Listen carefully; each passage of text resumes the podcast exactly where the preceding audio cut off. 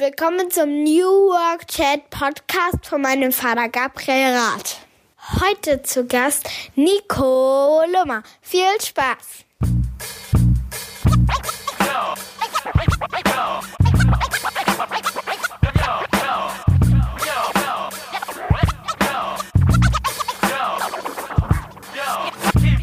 Moin und herzlich willkommen zurück zu meinem Podcast New Work Chat. Ich bin Gabriel und ich freue mich, dass ihr wieder dabei seid. Hier geht es um die Frage, wie wir eigentlich Arbeit so gestalten können, dass unsere Kinder irgendwann in einer Welt leben, in der es sich zu arbeiten und zu leben lohnt, in der es Spaß macht, in der es einen Sinn gibt. Ich freue mich, dass Nico Lummer heute zu Gast ist. Den Nico kenne ich seit 2009, 2010 etwa.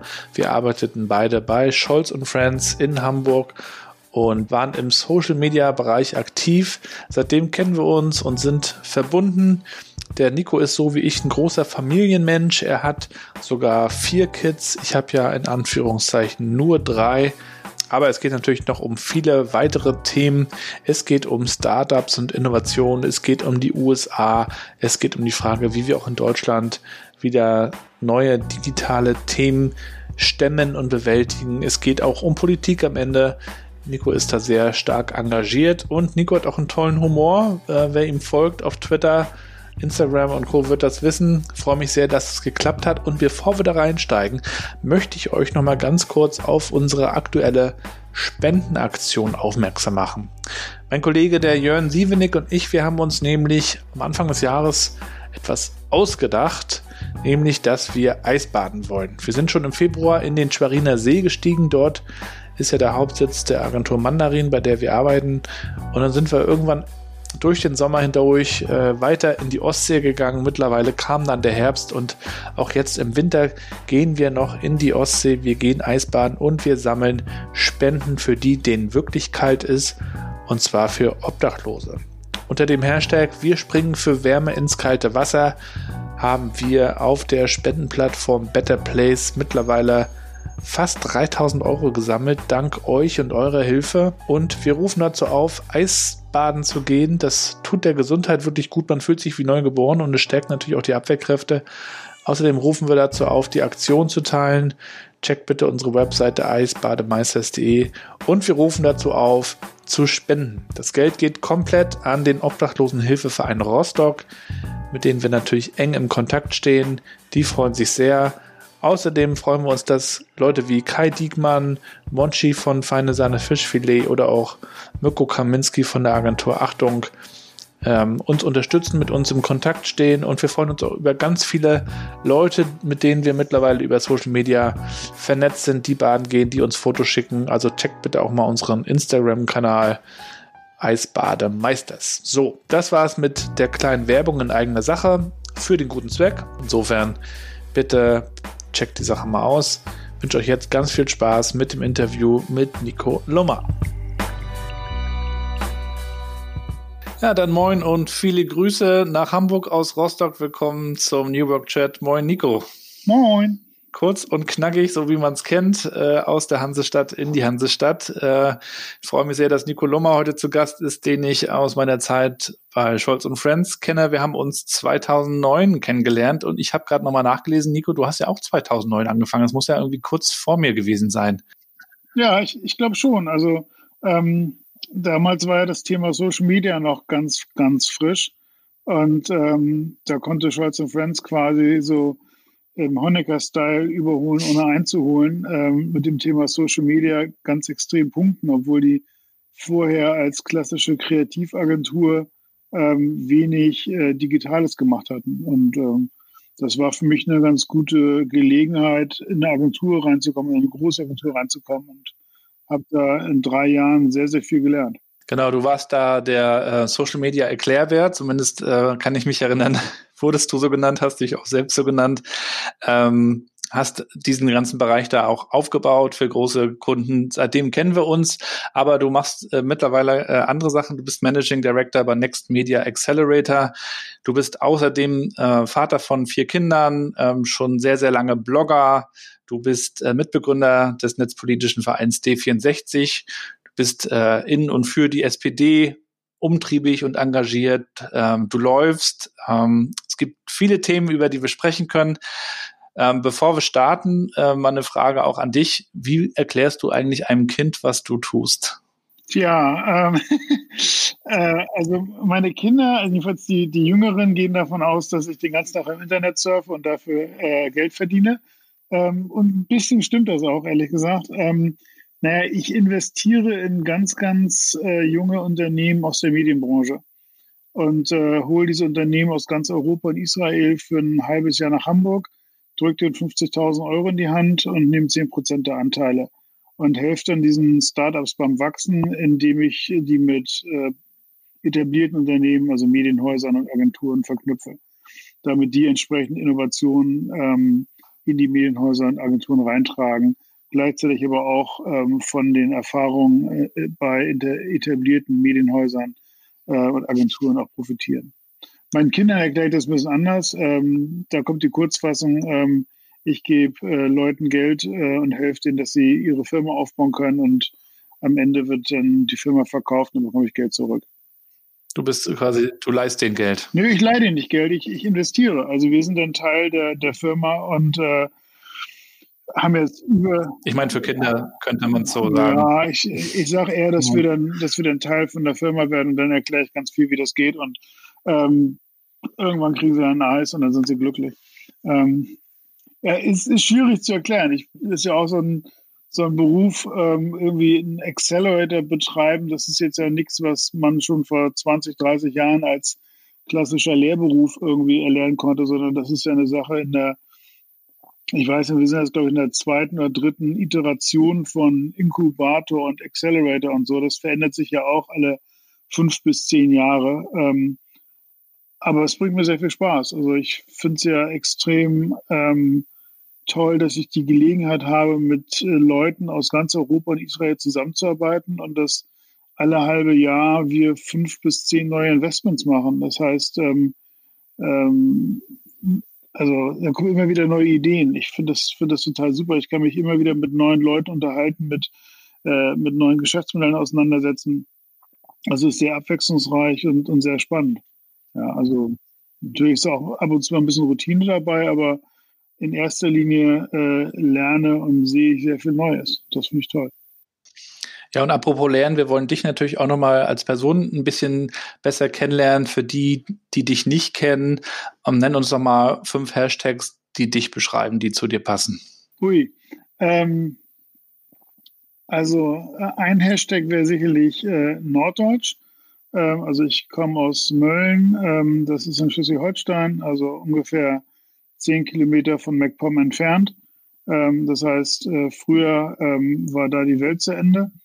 Äh, ich bin 72 geboren, das heißt, äh, als die äh, Grenze gefallen ist, äh, da war ich 17. Da war ich aber nicht da. Das heißt, ich habe ehrlich gesagt den, den wichtigsten, ähm, äh, wichtigsten Event ähm, in meinem Leben verpasst. Ich war im mittleren Westen in Iowa für ein Jahr in der Highschool, als äh, 1989 äh, die DDR zusammengebrochen ist.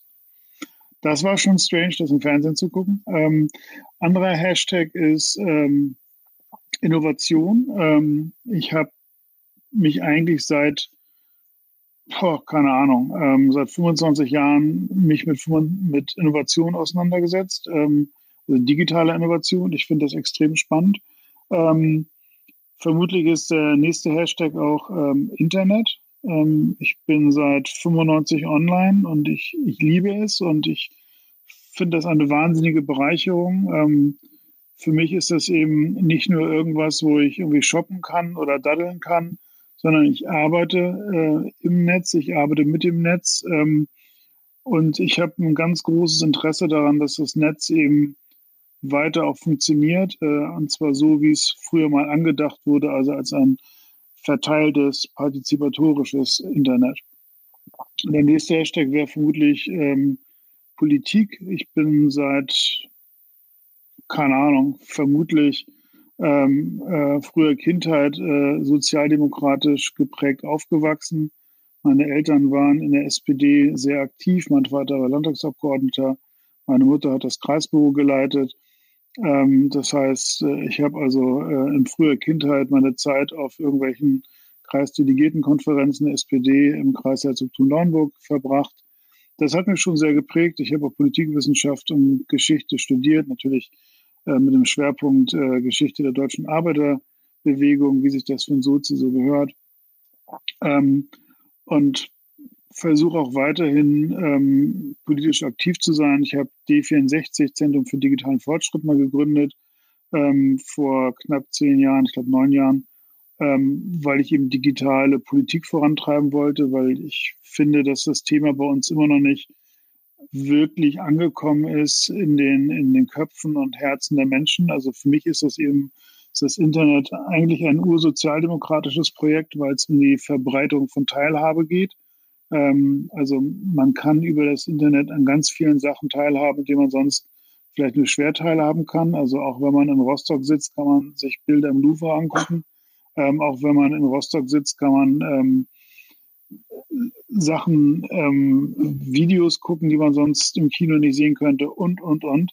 Ähm, und ich glaube, wir haben jetzt in dieser Corona-Zeit auch verstanden, wofür das Netz alles gut und sinnvoll ist, ähm, weil wir eben uns nicht mehr so sehr bewegen können ähm, und nicht so viel unterwegs sein können.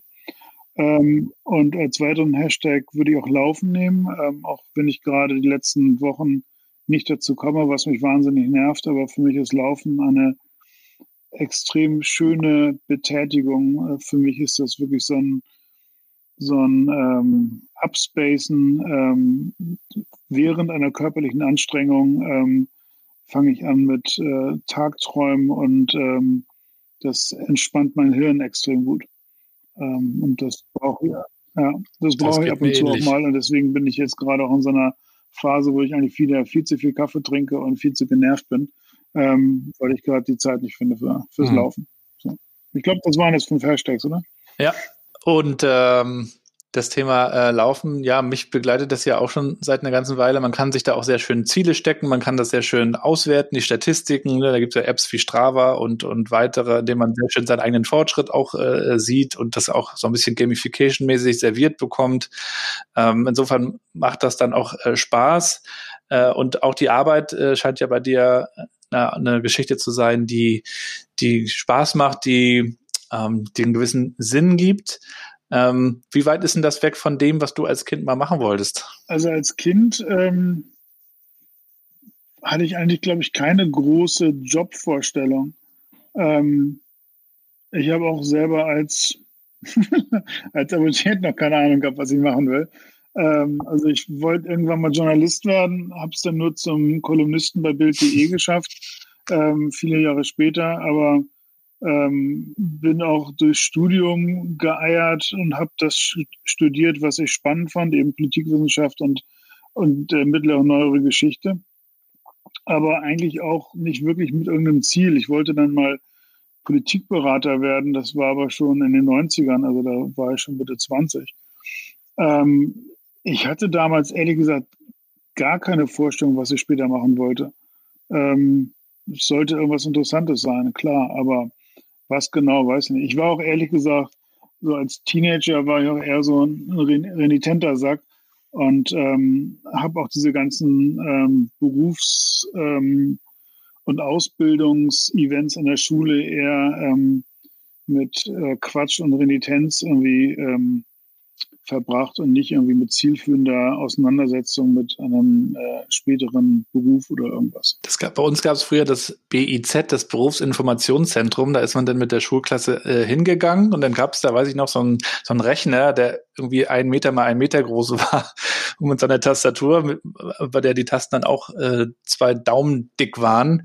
Und dann hat man da so einen Fragebogen ausgefüllt und dann kam am Ende so ein, so ein Ausdruck und da standen dann so Berufe drauf, die für einen in Frage kommen. Dann konnte man sich dann irgendwie entscheiden. Bei uns war das irgendwie, da haben sie so eine Installation in der Aula aufgebaut und ähm, dann waren da lauter, lauter Aushänge und lauter Bücher oder Broschüren, die da irgendwie ähm, in so, so Kartons waren, die man sich dann kurz angucken konnte. Und das hat mich ehrlich gesagt alles nicht so angesprochen. Ja, also ich, mhm. ich wollte natürlich früh irgendwas mit Politik machen. Ähm, das hat mich schon sehr geprägt.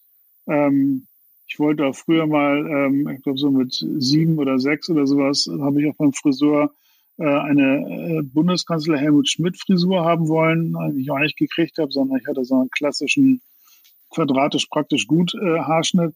Ähm, aber das, äh, also ich, ich war da wirklich relativ planlos und das hat sich ehrlich gesagt erst geändert, als ich dann irgendwann im Studium war und zum, da sehr viel mit dem Netz gemacht habe und irgendwann einen Anruf bekommen habe von dem äh, Kommiliton meines Mitbewohners, der sagte, er baut gerade eine Firma auf in Hamburg, ob ich nicht Bock hätte, als äh, CTO dort anzufangen. Und da habe ich ja gesagt. Und ähm, dann habe ich was mit äh, Online-Werbung gemacht, was ich ganz spannend fand.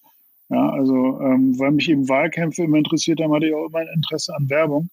Und insofern habe ja. hab ich dann bei einem Online-Vermarkter angefangen. Das war nicht so geplant, ehrlich gesagt. Ja, also das stelle ich auch immer fest, wenn ich mich mit, mit Gästen hier in meinem Podcast unterhalte. Also ich, wahrscheinlich fast keiner wusste als Jugendlicher schon, also hatte schon ein klares Ziel, wo er hin will. Bei mir war es auch so, die Dinge ergeben sich dann irgendwie, man trifft Leute.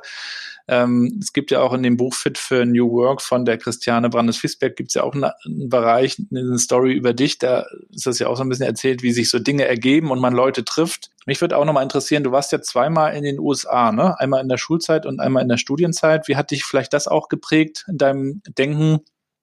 Ähm, die Amis haben ja eine andere Mentalität. Sie sagen auch, ähm, Selbstständigkeit ist was Gutes, unternehmerisch denken ist was Gutes. Das findet man in Deutschland nicht unbedingt so in dieser Ausprägung. Was hat das so mit dir gemacht und äh, welche Verbindung hast du auch heute da noch zu den Staaten? Für, für mich war das, ähm, war das, glaube ich, die Rettung, dass ich na, ähm, äh, nach der 11.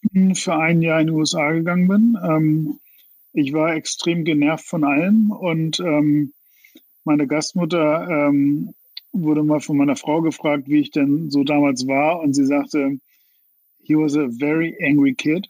Und ähm, ich war auch, glaube ich, echt nicht, echt nicht gut zu haben. Äh, und ähm, ja, ähm, hatte auch nicht so richtig Bock auf Schule und ähm, das hat sich in den USA äh, geändert. Da hat sich bei mir wie mental was gelöst und einen Schalter umgelegt und ähm, ich war dann auch einmal auch in der Schule einfach besser, ähm, auch wenn es mich nicht so sehr interessiert hat, aber das äh, ging danach irgendwie besser. Ähm, ich habe natürlich, seitdem ich da war, zwei Herzen in meiner Brust, ja, und auch, auch eine zweite Heimat in, in Iowa, auch wenn ich da jetzt nicht jedes Jahr bin, aber das ist schon irgendwie, man, ähm, also ich würde nicht sagen, man, man lässt was zurück, sondern man, man gewinnt ganz viel dazu und man hat immer das Gefühl, ähm, man möchte gerade auch woanders sein.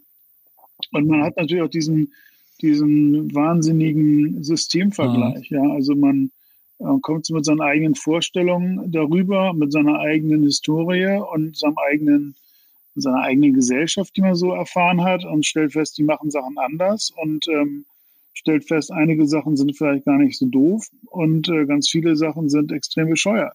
Ähm, und dann lernt man auf einmal, dass das eigene System vielleicht gar nicht mal so bescheuert ist, wie man das vorher dachte. So, das hat mir eigentlich ganz, ganz gut geholfen.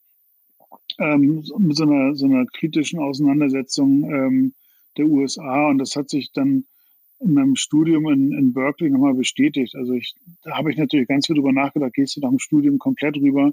Ähm, ich meine, ich war im, in Berkeley, also an der, an der Westküste, direkt nördlich vom Silicon Valley 1995, als es mit diesem ganzen Internetboom losging. Und das, das war schon, war schon irre. Ne? Also wenn du wirklich dann die Tageszeitung aufschlägst und im Wirtschaftsteil permanent neue Startups sind, ja, und die wurden dann wirklich mit Artikeln in der Zeitung gefeiert. Ne? So, und äh, eine Finanzierungsrunde jagt die nächste Apple. und so. Und äh, also nee, Apple war damals eigentlich gar nicht so ein Thema, sondern da waren wirklich, äh, das war dann Yahoo fing da an.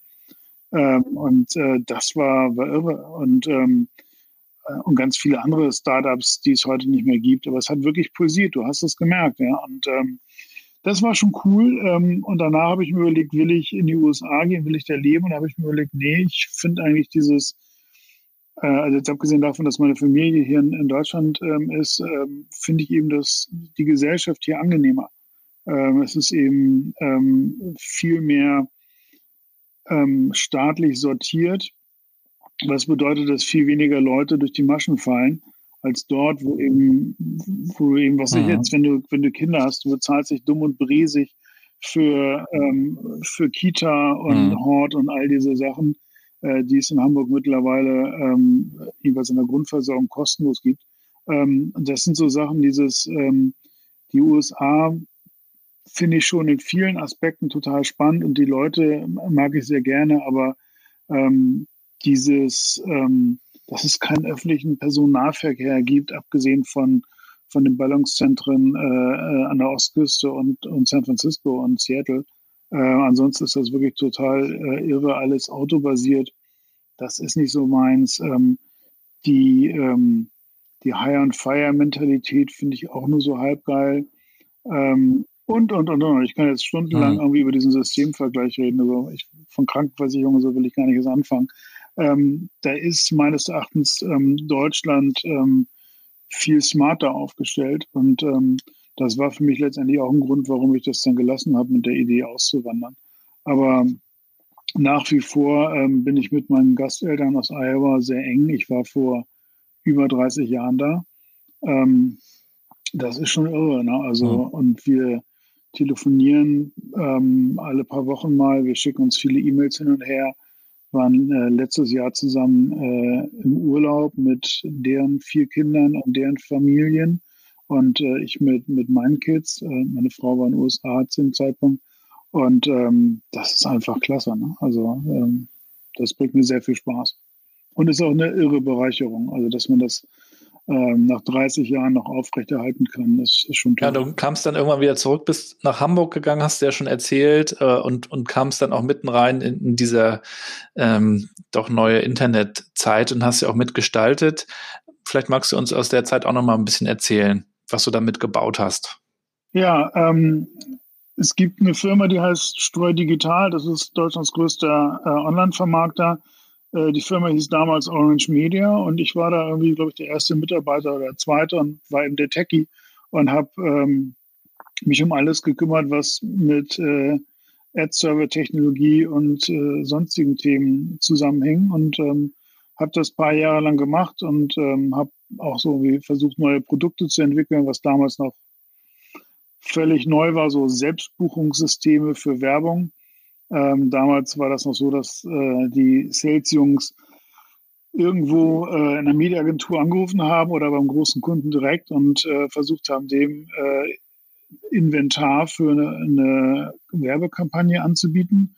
Und dann, wenn die dann das äh, gut fanden und den Preis verhandelt haben, dann gab es dann die Unterschrift auf das Angebot, die kam per Fax. Ja, so, also ja. Ähm, das ist echt, also ähm, es 20 Jahre her, aber echt schon, schon strange, wie lange das so gut ging. Und ähm, ich bin dann nach ein paar Jahren in die, in die Holding gewechselt. Das ist, ist die, ähm, ähm, äh, die Investmentfirma äh, oder Beteiligungsfirma von äh, Dirk Stroh und Udo Müller, also ähm, dem Chef von der Ströer AG und ähm, oder den beiden größten Anteilseigner der Ströer AG sozusagen.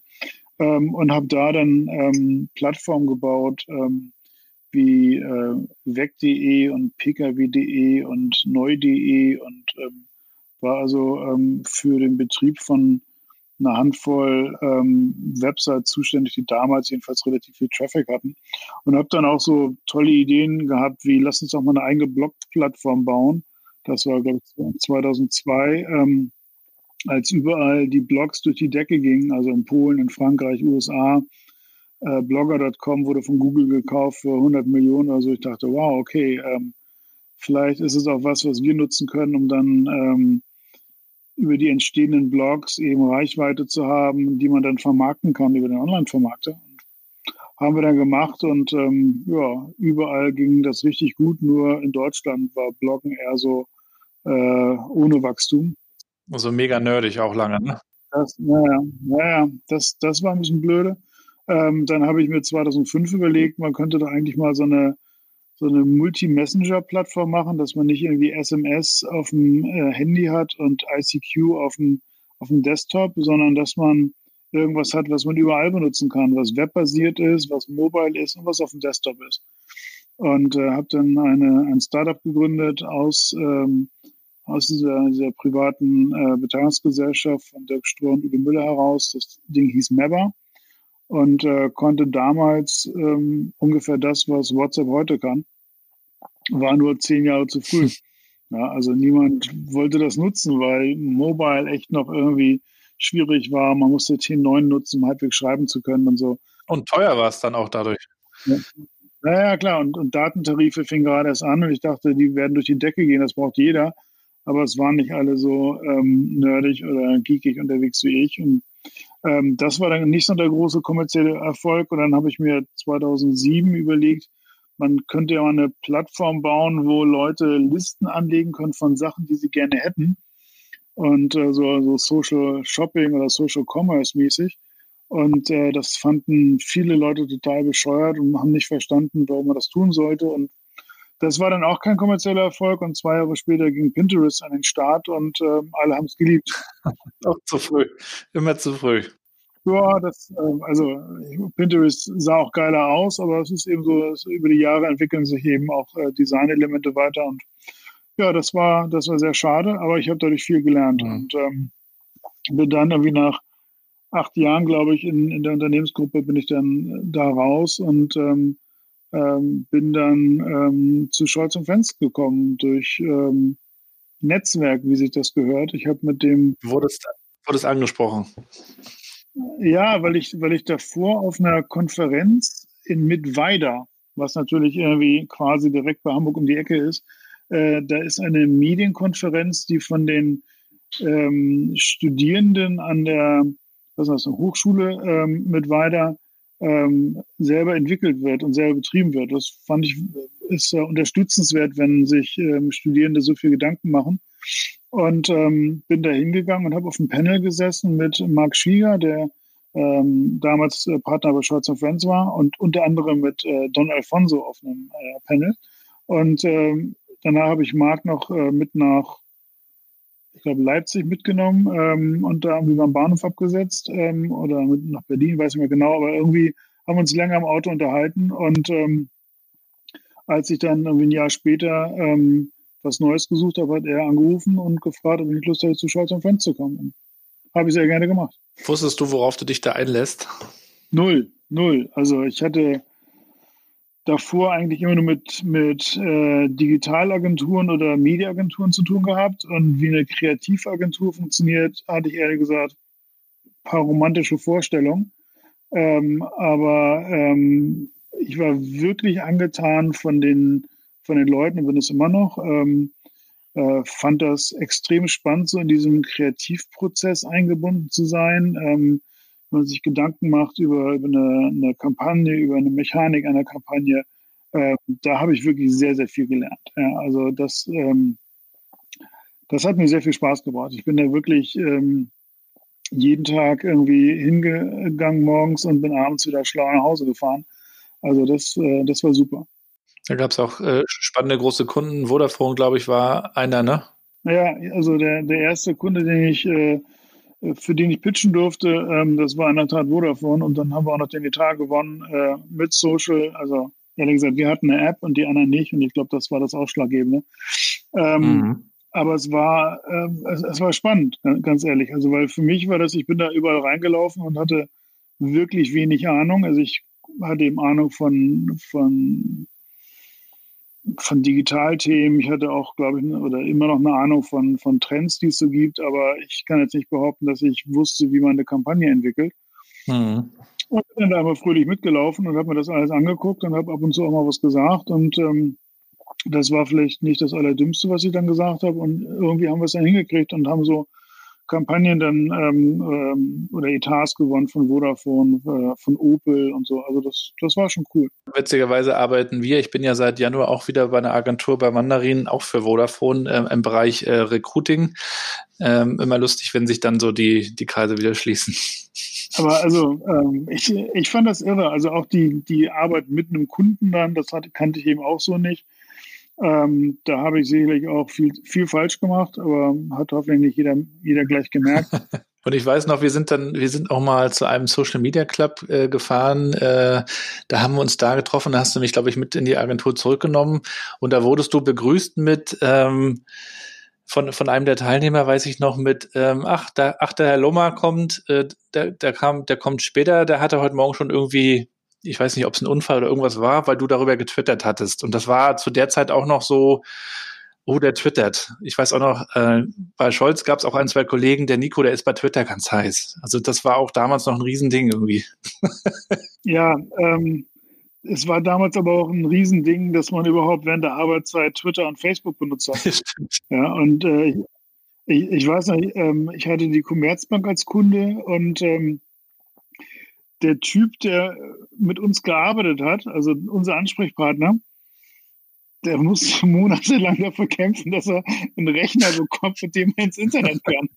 Ja, weil die hatten auch so, ein, so eine räudige äh, Internet Explorer-Variante, die ex, äh, äh, besonders für die Kuba zusammengeklöppelt wurde mit irgendwelchen harten Links drin zu irgendwelchen Kuba-Anwendungen. Und ähm, da war Facebook natürlich gesperrt, wie sich das ja. gehört. Und das war auch so eine, so eine fiese Internet Explorer-Version, damit ging sowieso das halbe Internet nicht, weil die irgendwie Asper uralt ja. war.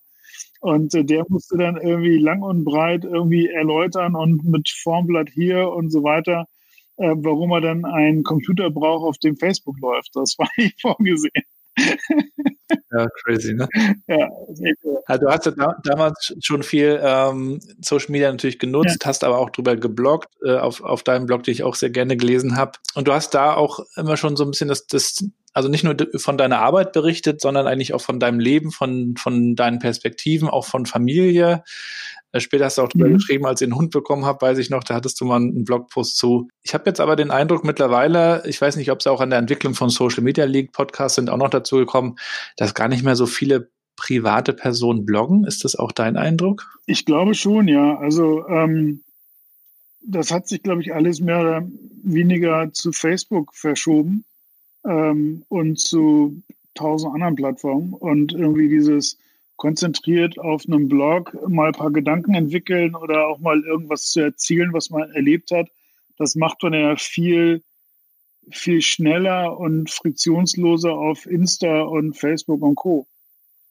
Ja, also ähm, ich glaube, es gibt immer noch so diese ganzen ähm, so ähm, Mami-Bloggerinnen und ähm, äh, es gibt auch eine, einige Laufblogger mhm. und ähm, es gibt vermutlich auch noch so zu anderen äh, Themen so kleine Tech-Blogs gibt es noch ein bisschen was. Ja, genau. Ja, da, da gibt es noch, noch so ein paar Cluster, aber ähm, einige Sachen haben sich dann einfach professionalisiert äh, und andere sind, glaube ich, einfach der Einfachheit halber zu, zu Insta und Facebook gegangen, weil man da auch seine Freunde hat. Und letztendlich, man will ja auch nicht immer irgendwie alles äh, in die große, weite Öffentlichkeit rausposaunen, sondern das interessiert dann ja doch eher nur so ein Kreis von 20, 30 Leuten. Und dann äh, bist du nach, ich glaube, nach drei Jahren bist du dann von Scholz und Friends weitergezogen, ne? Wie kam es dazu, dass du dann weitergegangen bist? Ja. Ich glaube, das waren so Abnutzungserscheinungen auf beiden Seiten. Also ich hatte nicht mehr das Gefühl, dass ich noch irgendwie großartig was beitragen kann. Ähm, die die Social-Kampagnen ähm, sind damals alle irgendwie so in Richtung iPad-Verlosung ähm, gegangen. Ja, stimmt. Und das fand ich extrem ermüdend, weil ähm, Kundenbriefing war mal, denkt euch irgendwas Irres aus und ähm, das haben wir dann getan oder wenigstens versucht und dann kam am Ende raus, so und jetzt verlost mal bitte fünf iPads.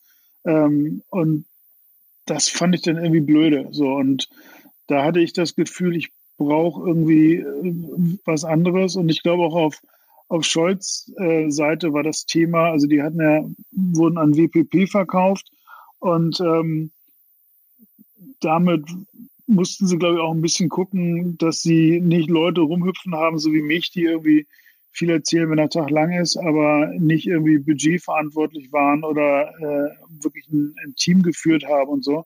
Also ich glaube, ich war da auch ein bisschen so zu sehr Exot in dieser, in dieser Rolle, hm. ähm, sodass es auf von beiden Seiten eher so, so eine Abnutzungserscheinung war. Und dann ist es, glaube ich, immer ganz gut, wenn man sich trennt. Ja. Und hast du dir dann, gab es da mal einen Punkt, wo du dir Gedanken gemacht hast, wo will ich hin? Oder hat, sich das fortlaufend ergeben dann auch weiterhin?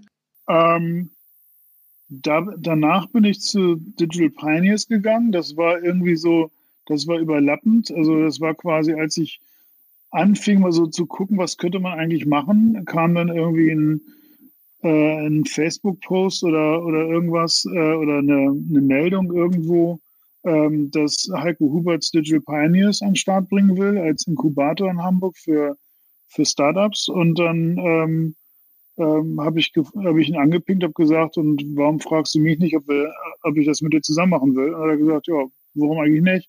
Und dann haben wir geschnackt und dann habe ich da angefangen. So, also äh, auch das war nicht von langer Hand geplant. Ähm, das habe ich dann ähm, gemacht. Ähm, ich soll mal gucken, ob ich die Chronologie noch richtig hinkriege. Nee, ich glaube, so war das. Und, äh, äh, und danach, äh, als das dann, ähm, das hat ein Jahr gedauert, da gab es dann, wie das immer so oft so gut heißt, irgendwie unterschiedliche Auffassungen über die künftige Unternehmensstrategie.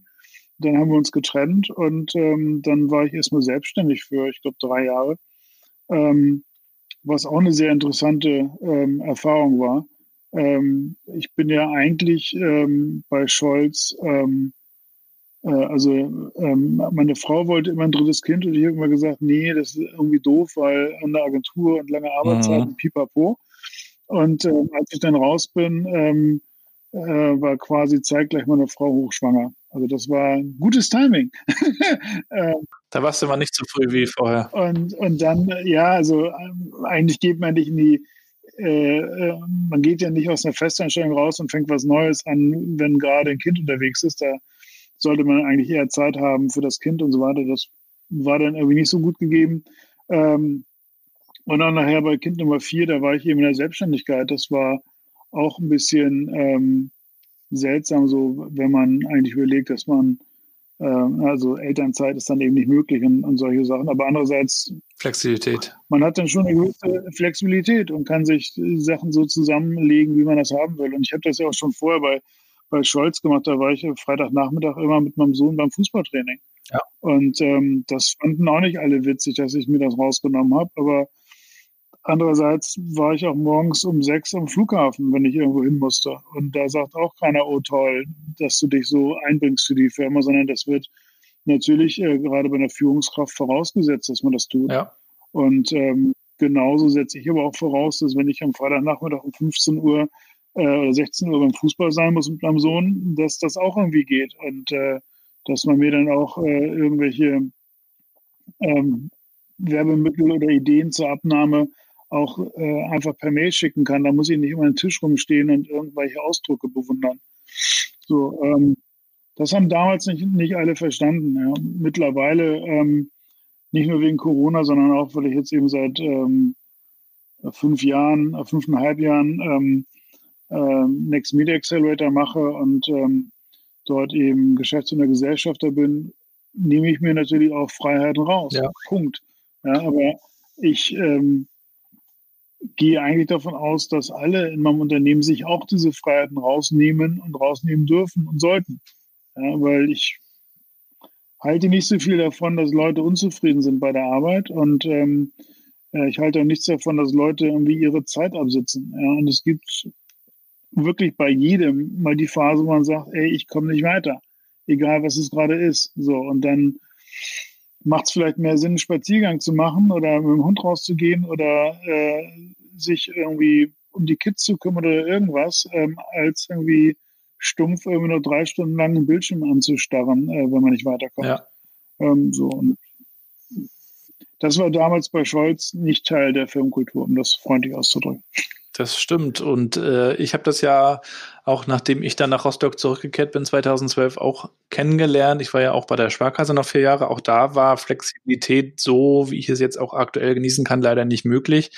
Du hast es ja vorhin schon angesprochen. Durch Corona haben viele nochmal gelernt, dass es geht, äh, flexible Zusammenarbeit mit digitalen Tools. Ähm, aber mich würde auch nochmal der Punkt interessieren, den du gerade ähm, angesprochen hast, ähm, es nützt keinem Unternehmen etwas, wenn, wenn der Mitarbeiter unzufrieden ist. Ähm, mich interessiert auch immer die Frage, wie gestaltet man eigentlich in einem Unternehmen eine Kultur, die die, ähm, die es zulässt und die es fördert, dass die Mitarbeiter gerne zur Arbeit kommen, ne? dass sie einen guten Job machen, ähm, was kannst du da teilen aus deinen Erfahrungen oder was habt ihr konkret auch getan, um, um, um eine gute, positive Unternehmenskultur zu gestalten?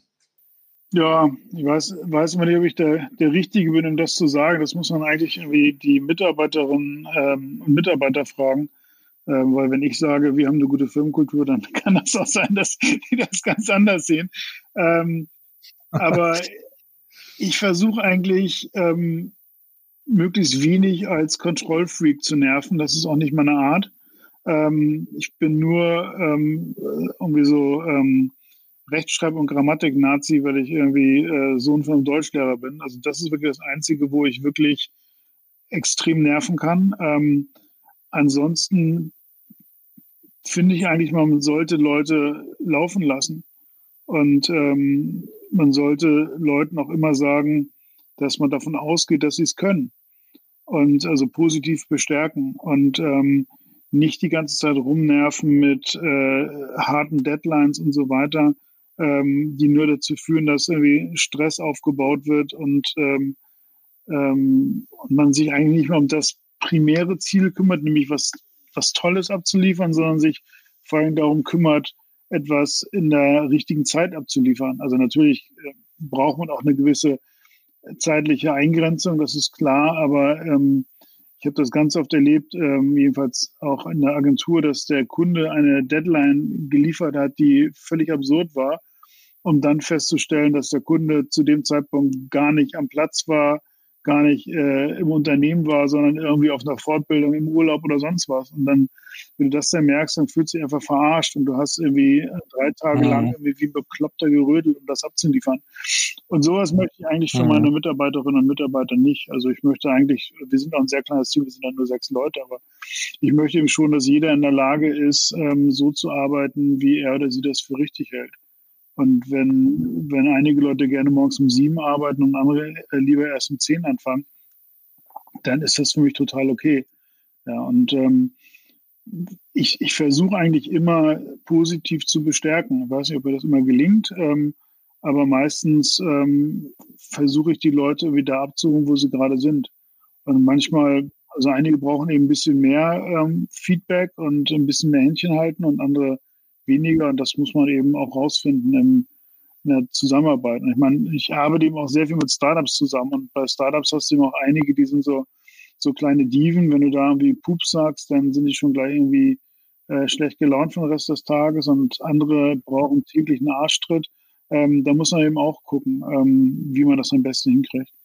Aber insgesamt halte ich sehr viel davon, von dieser Arbeitsweise, wie wir das jetzt haben, dass man dass man einfach erkennt, die Leute müssen flexibel sein, damit sie in dieser Phase mit Corona nicht irgendwie ähm, nervlich zugrunde gehen, sondern man muss auch mal abschalten können. Man kann nicht von 9 bis 18 Uhr eine Videokonferenzen machen. Man braucht Pausen dazwischen.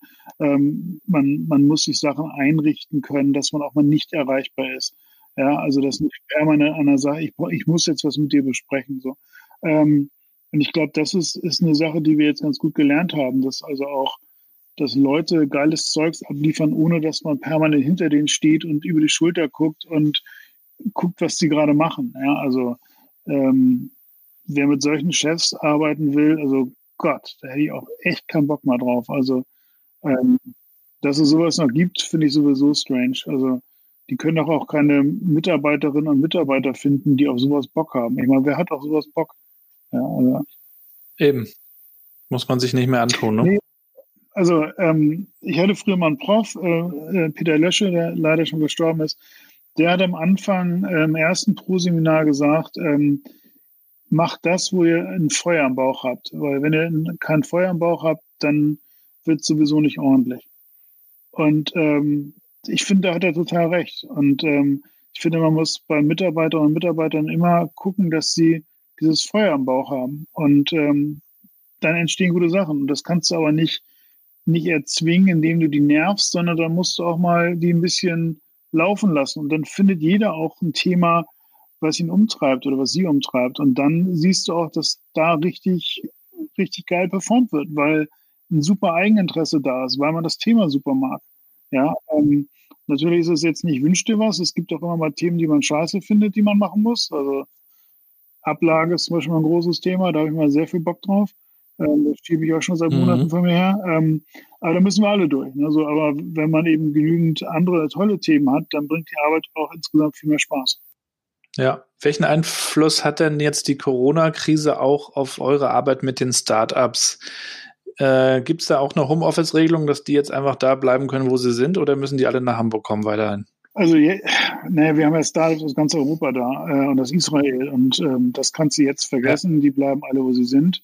Ähm, wir hatten vorher eine flexible Regelung, ähm, dass wir versucht haben, alle zwei Wochen Programm in Hamburg zu machen und dann darum gebeten haben, dass sie auch alle da sind. Ähm, und wenn jemand mal nicht konnte, dann ähm, gab es da meist noch einen Grund für, aber so alle zwei Wochen Präsenz in Hamburg, das ging eigentlich für die meisten ganz gut. Das, das Spannende ist, dass es für die Teams aus Europa einfacher war, nach Hamburg zu kommen, als so Teams aus Berlin. Ja, für die so, oh, Hamburg ist so weit weg. Du denkst, Alter, das ist irgendwie äh, zwei Stunden von Haustür zu Haustür. Das kriege ich hin, warum kriegt ihr das nicht hin? Aber das war irgendwie für, für den Berliner an sich äh, eine zu große mentale Hürde.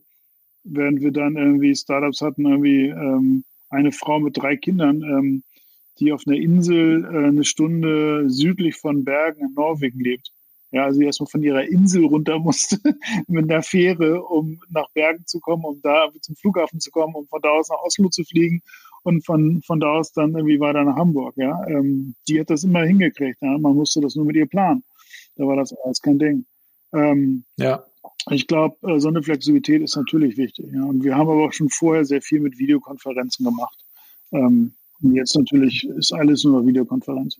Äh, ich beschäftige mich auch äh, mit, dem, mit dem Thema Startups und Gründer und ähm, schaue auch, dass sich das in Mecklenburg-Vorpommern äh, weiterentwickelt. Und da gibt es auch so spannende Netzwerke langsam, langsam muss man sagen.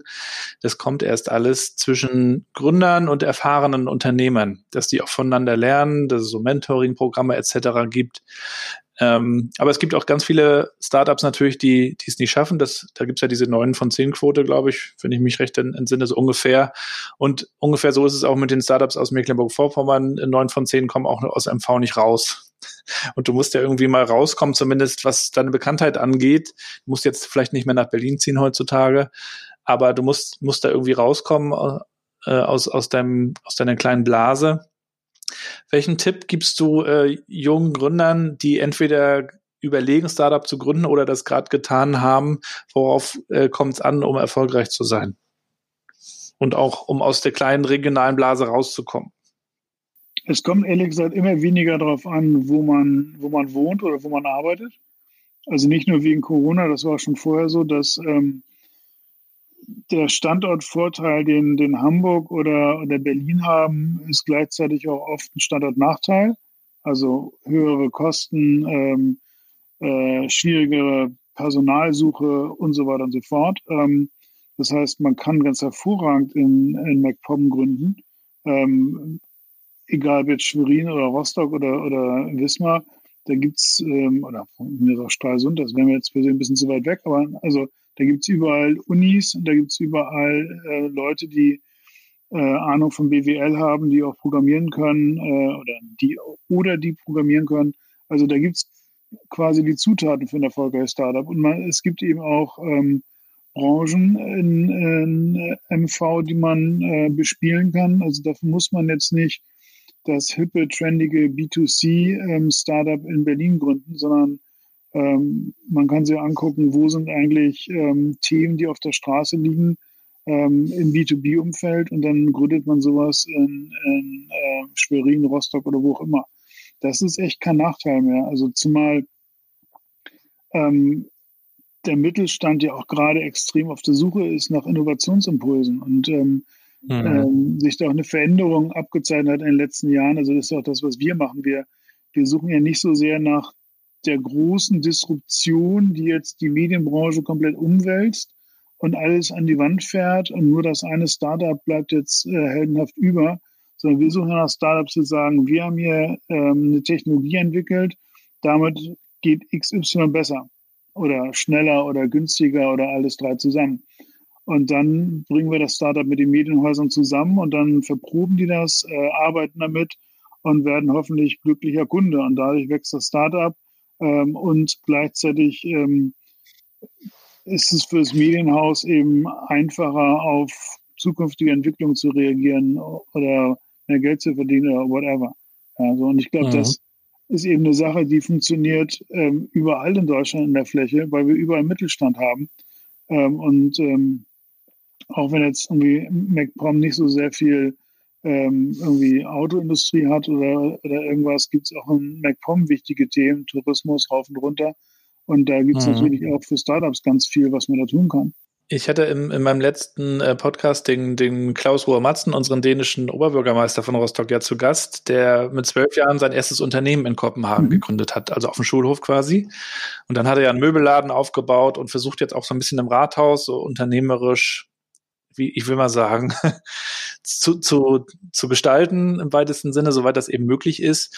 Und da kamen wir dann auch so auf das Thema, wie ist das eigentlich wie, wie sehr vermitteln wir eigentlich unseren Kindern, ne? jetzt sind wir beide auch Väter, so diese Idee davon gestalten zu können, unternehmerisch handeln zu können. Er sagte, er war ganz viel auch natürlich in Schulen und fragte die Kinder auch mal, was sie machen wollen. Und, und dann kommen die dollsten Berufe, aber fast keiner sagt eigentlich, dass er Unternehmer werden will oder mhm. dass er mal was gründen will. Ne, der eine will Feuerwehrmann werden, der nächste will dies ja. und jenes.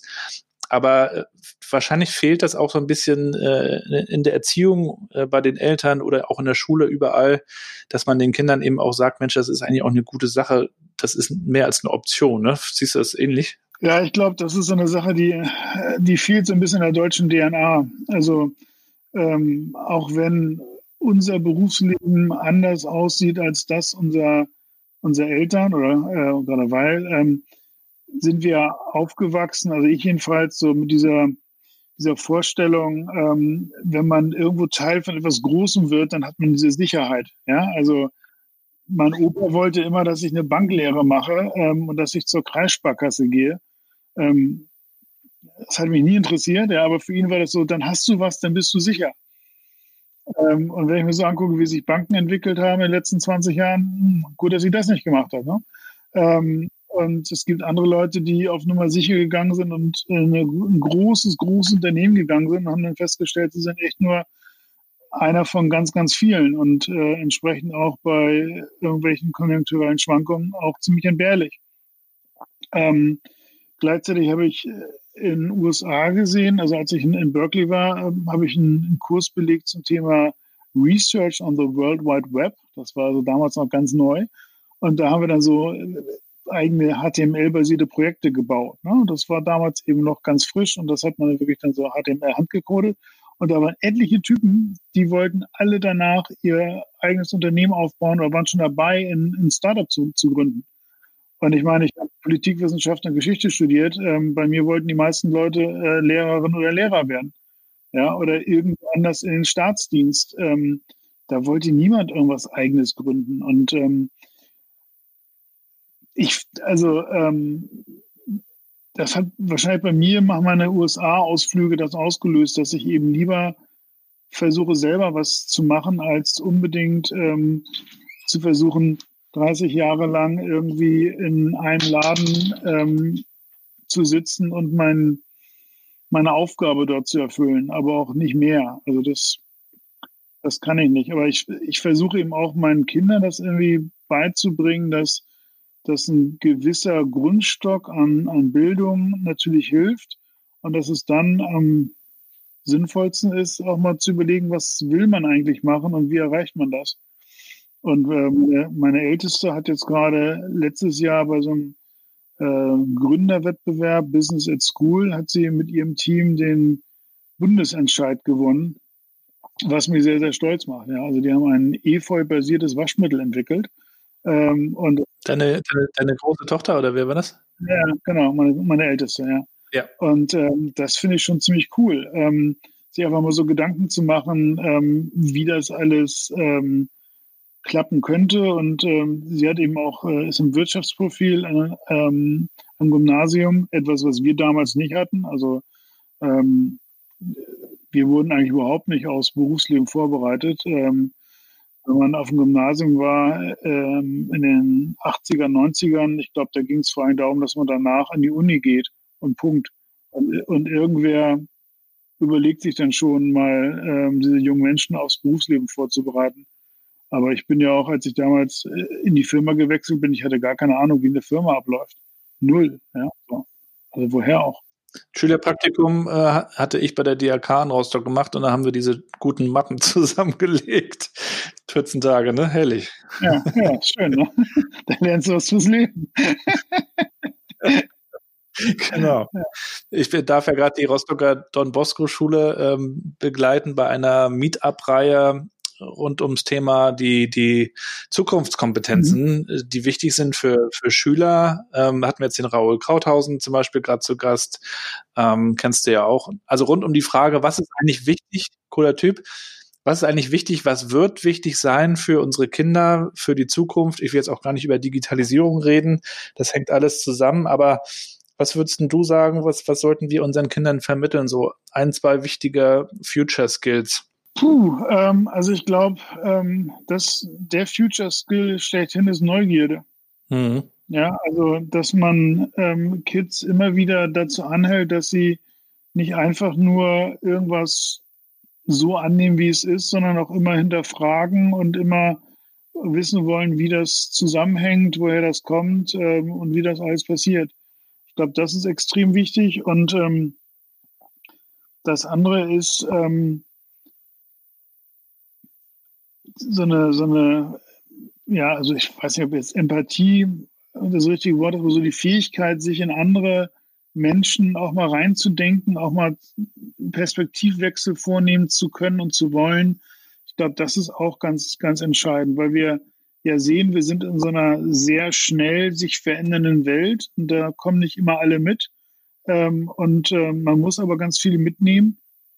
Auch gerade wenn man selber Veränderungen vorantreiben will, dann braucht man auch ein Verständnis, warum der andere das ablehnt. Und ich glaube, sowas ist extrem wichtig. Ähm, mhm. Aber ohne Neugierde geht das gar nicht. Ja. dazu gehört natürlich auch, dass man, dass man Sprachen lernen will, dass man auch mal lernen will, wie das, äh, wie so ein Computer funktioniert und so weiter und so fort. Wenn man einfach nur, nur stumpfer Konsument sein will oder Konsumentin sein will, da hat man echt verloren.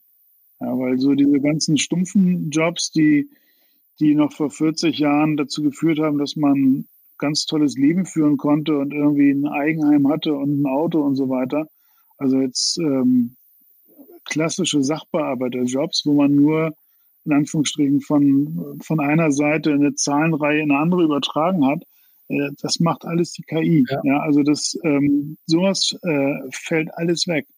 Ähm, das heißt, die Einschläge ähm, kommen näher. Das, das ist eben Mittelschicht, ja, solche Jobs. So äh, DAK, also in, in Versicherungen, so die, die Leute, die da irgendwelche ähm, Schadensfälle oder sonst was bearbeiten, das macht alles die KI in Zukunft. Ja, und die macht das genauso gut oder schlecht wie vor, aber nur Faktor X schneller und günstiger. Ja, so, also wird das so kommen. Das heißt aber, äh, wenn man in Zukunft einen Job haben will, muss man sich eben auch überlegen, was will ich eigentlich machen? Ja, also, und ich glaube, nur ein Rädchen in einem großen System zu sein, das wird in Zukunft nicht ausreichen. Mhm. Und es wird natürlich immer noch handwerkliche Jobs geben und so weiter und so fort. Und wir werden auch ähm, vermutlich auch äh, immer noch genug Jobs haben. Sie werden sich nur anders verlagern. Ne? Also, ähm, aber ich glaube, äh, ganz viele Jobs werden wegfallen und werden nicht so spontan ersetzt durch irgendwas Neues, sondern da entstehen in ganz anderen Bereichen neue Jobs. Ja, da gibt's ja immer diese große Panikmacher, die dann irgendwie alle paar Monate durch die Presse geistert, äh, so und so viele Jobs äh, werden nach der neuen Studie alle wegfallen und dann äh, wird wahrscheinlich auch nur bis dahin ge gesprochen und dann wird nicht gesagt, was alles entsteht, damit die Medien ihre Meldung haben. Naja, also ähm, ich glaube, da ist sowas Wahres dran. Also ähm, da wird ganz viel wegfallen. Ähm, ist ja logisch. Ähm, die Frage ist eben, wird das, was neu entsteht, wird es das kompensieren ähm, ähm, oder wird es weniger werden? Ähm, das weiß ehrlich gesagt niemand. Ja, aber ähm, wenn du dir anguckst, dass wie viel Bauteile ein Tesla hat im Vergleich zu einem herkömmlichen ähm, Benziner oder, oder Diesel, ähm, dann kannst du dir schon überlegen, was das bedeutet, auch in der ganzen Wartungskette mit irgendwelchen ähm, äh, Händlernetzen und so weiter und so fort. Da kannst du überlegen, mhm. wenn, wenn die Anzahl der Teile brutal reduziert wird, dann hast du eben auch weniger Komplexität und dann brauchst du auch an ganz vielen Ecken weniger Leute. So, und ähm, dafür wird sicherlich an anderen Ecken wieder was entstehen. Aber das muss nicht unbedingt in derselben Branche sein. Das werden wir, werden wir sehen. Äh, sind wir schon gespannt, wie sich die Dinge entwickeln. Nico, ich würde dir zum Abschluss des Interviews gerne noch ein paar äh, Sätze zufeuern, die du spontan bitte beendest, wenn du soweit bist. Na gut, dann versuch das mal. Erstens, ich muss laufen gehen, weil. Weil ich ansonsten ähm, nicht zur Ruhe komme. Aus meiner Zeit als Kolumnist bei der Bild habe ich gelernt, dass. Dass es extrem schwierig ist, komplexe Sachverhalte in kurzen Sätzen einfach auszudrücken, aber es wunderbar bereichert, wenn man es schafft. Ich lasse mich inspirieren von von meinen ähm, Freunden auf Facebook und äh, auf Twitter. Eine Person, die ich gerne mal treffen würde, ist? Ähm, die Person, die ich mal treffen würde, wäre vermutlich Barack Obama. Aber ich habe eigentlich nie so dieses Bedürfnis, unbedingt eine Person mal zu treffen. Ich bin produktiv, wenn? Ähm, wenn ich einen Kaffee trinke und ähm, wenn ich ähm, mal einfach ähm, mich auf eine Sache fokussieren kann und ähm, so in so, so einen Flow reinkomme, ähm, das bin ich eigentlich seltener, als ich es möchte, weil ich mich zu schnell ablenken lasse. Ich könnte mich aufregen über?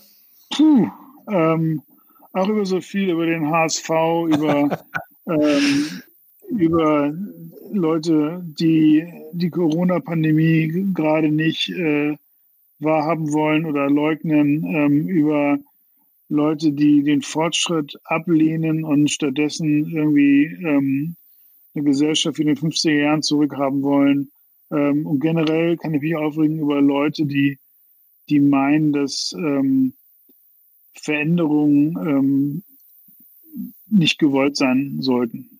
Ein Buch, das ich empfehlen kann, ist ich empfehle äh, immer wieder On the Road von Jack Kerouac, ähm, der Autor in der Beat Generation, der eben mehrfach durch die USA hin und zurück reist, äh, auf dem Weg zu sich selbst ähm, und dort ähm, darüber schreibt, wie, US, wie die USA in der Nachkriegszeit war. Habe ich noch nie von gehört. Ähm, interessant. Unbedingt lesen. Und letzter Satz, ähm, wenn es kein Internet gäbe, würde ich Keine Ahnung. Ähm, also das, das Netz hat mich schon sehr geprägt und ähm, wenn es das nicht gäbe, ähm, keine Ahnung, würde ich wahrscheinlich irgendwo in der Zeitung arbeiten oder sowas. Ähm, aber da habe ich, also dafür reicht meine Vorstellungskraft nicht. Sehr schön, Nico. Ich danke dir äh, für das Interview. Hat, hat mir großen Spaß gemacht. Wir werden äh, natürlich auch weiter verfolgen, was, was ihr tut, was du tust. Du bist ja auch nach wie vor fleißig äh, auf Social Media aktiv. Ähm, wo bist du am liebsten? Facebook? Ja, also meine, meine Kinder sagen ja, Facebook ist nur was für alte Leute und ähm, ich bin 48, also ja, ich bin auf Facebook. Sehr schön. Ja, wünsche alles Gute, äh, viel Erfolg weiterhin, bleib gesund, ne? Und hoffentlich sehen wir uns dann bald mal, äh, vielleicht nächstes Jahr. Wir müssen mal gucken, wie sich die Dinge entwickeln. Ein schönes Weihnachtsfest natürlich mit deiner Familie und alles Gute. Ja, guten Rutsch und äh, frohes Fest und äh, viel Spaß beim äh, Baden in der Ostsee. Genau, morgen geht's wieder los. Ähm, der Kollege Mirko macht das ja dann auch fleißig auf Fehmarn. Wir sind ja auch schon im Kontakt äh, und wir, wir sammeln ja auch ein bisschen Geld. Äh, mal gucken, wohin das noch geht. Ja, schöne Sache das. Also, bis die Tage. Alles klar. Danke. Mach's gut. Ciao. Und wir sind auch schon wieder am Ende des New Work Chat Podcasts. Vielen Dank fürs Zuhören. Heute war Nico Lummer aus Hamburg zu Gast. Ich wünsche euch alles Gute da draußen, wünsche euch besinnliche Tage. Schreibt mir bitte auch euer Feedback zur Folge, zum Podcast selber. Wenn ihr auch Ideen habt, wen ich nochmal einladen sollte, dann kommt bitte auf mich zu, geht auf meinen Blog, meine Webseite gabrielrad.com oder auch newworkchat.de, da kriegt ihr mich auch oder schreibt mir direkt bei Twitter, LinkedIn, Insta. Da würde ich mich sehr drüber freuen. Schreibt mir doch bitte auch mal, wo ihr den Podcast hört. Also nicht nur im Auto, U-Bahn, Küche, sondern in welcher Stadt ihr seid oder in welchem Land möglicherweise. Das wäre für mich mal ganz spannend zu erfahren. Ich wünsche euch und euren Lieben jetzt erstmal alles Gute, ruhige, besinnliche Tage, bleibt gesund und bleibt connected. Ciao.